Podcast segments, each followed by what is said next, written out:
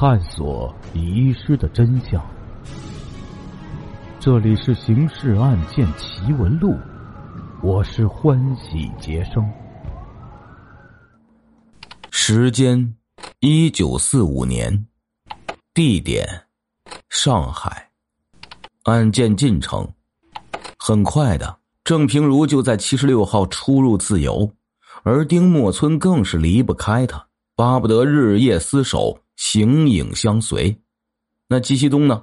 对此又是欢喜又是心酸。每次与郑平如见面，总是旁敲侧击询问是不是又同丁默村一起上床了。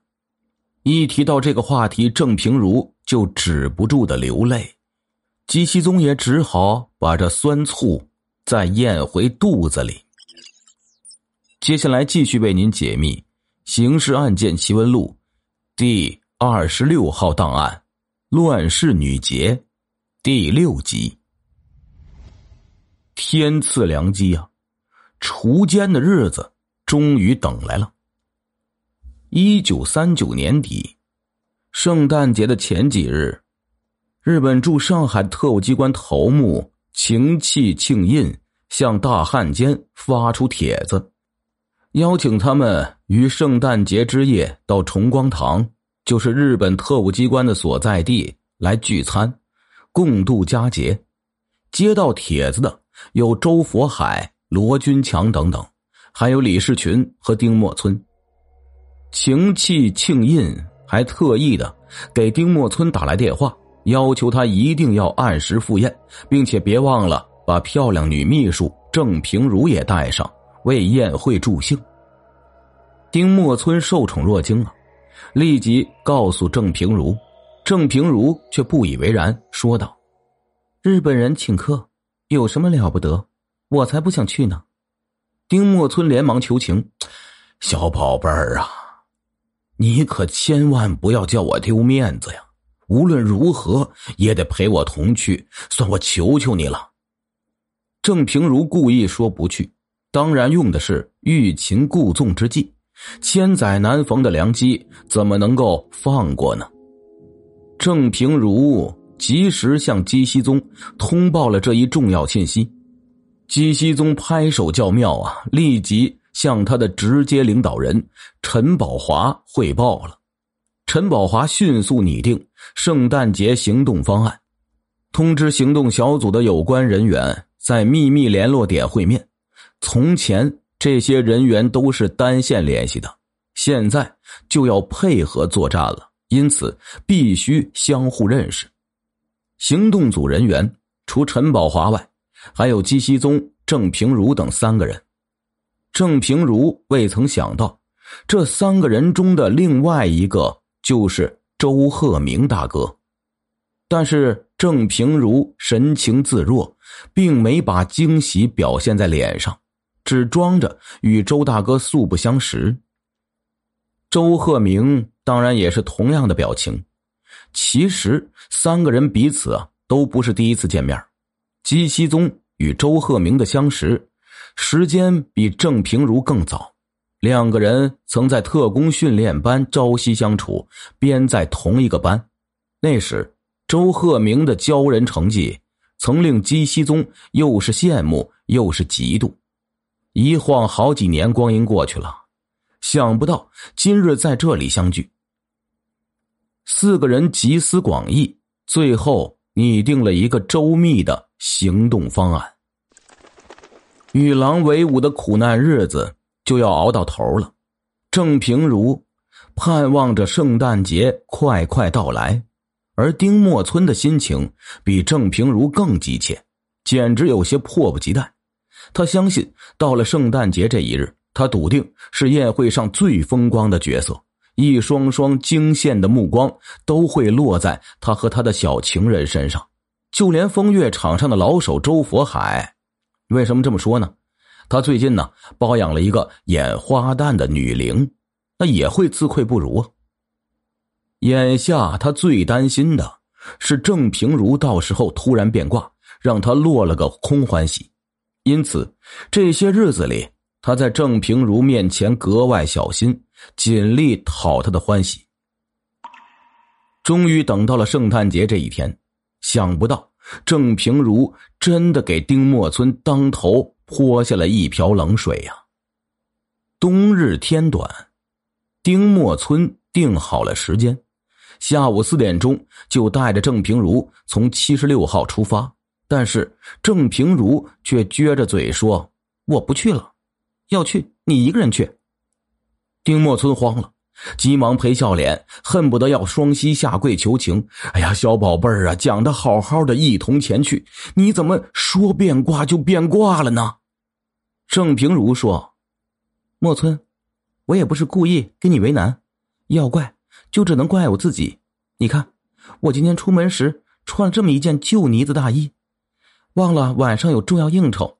你说我怎么好意思就穿着这么一件衣服去出席宴会呢？”我还不是为你好，怕给你丢面子。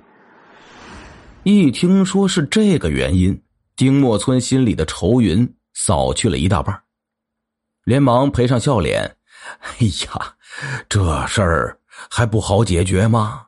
我们赶紧出发，先到服装店为你买件新大衣。要买就只能到大商店买，小店里买不到好衣服。那是当然啊，到哪家店？”你自己决定，尽管挑最上等的买。前天我逛西比利亚皮装店，相中了一件大衣，那就到西比利亚吧！快快快，小宝贝儿，我们现在就上车。今天是圣诞节，我也正想啊，给你买一件节日礼物呢。花多少钱我都不心疼。丁默村喜笑颜开，拥着郑平如的肩膀，将她推进防弹轿车。轿车离开七十六号，顺着吉斯菲尔路往南行驶，接着又沿静安寺路，就是如今的南京西路向东走，只十几分钟功夫，便来到了西比利亚皮装店。这是一家闻名上海滩的高级皮装店，位于静安寺路与戈登路，就是如今的江宁路交叉路口，地处繁华的商业中心呢。郑平如心里暗暗高兴，因为行动方案确定的锄奸地点就是这西比利亚。这里车水马龙，人头攒动，是最理想的乱中取胜的好地方。行动的第一步已经顺利完成，接下来的事儿就要靠姬熙宗和周鹤鸣大哥了。方案是这样拟定的。姬周二人化妆成下里巴人，混迹于人流中，等待郑平如买完皮大衣，同丁默村一起走出皮衣店大门。郑平如边走边看衣服，并把丁默村的目光也吸引到衣服上。突然，郑平如发现新买的衣服有瑕疵，于是郑平如猛地推开丁默村，一转身，急匆匆又返回商店。丁默村呢，不由得一愣。就在这一刹那间，左右两边的枪声骤然响起，形成交叉射击网，保管他立即一命呜呼啊！怜香惜玉的丁默村紧紧挽着郑平如的胳膊，二人肩并肩向西比利亚走去。轿车停在商店对面的路边，司机按丁默村指令，发动机不关闭。人也不离开驾驶座，时刻处于待命状态。丁默村毕竟是一只老狐狸呀，当然知道该怎样保护自己。郑平如也把丁默村的胳膊挽得紧紧的，一副小鸟依人的模样，娇声问道：“今天怎么这么多人啊？”丁默村回答：“过圣诞节嘛，当然热闹。”说着话。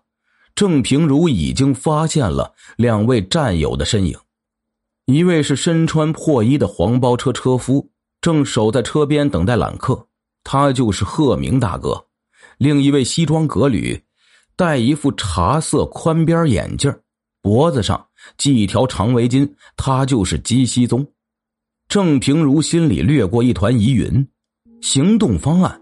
不是叫他身穿低色调的平民服装吗？他怎么穿的这么靓丽？但是这疑云也只是一闪而过，掩不了郑平如兴奋的心情。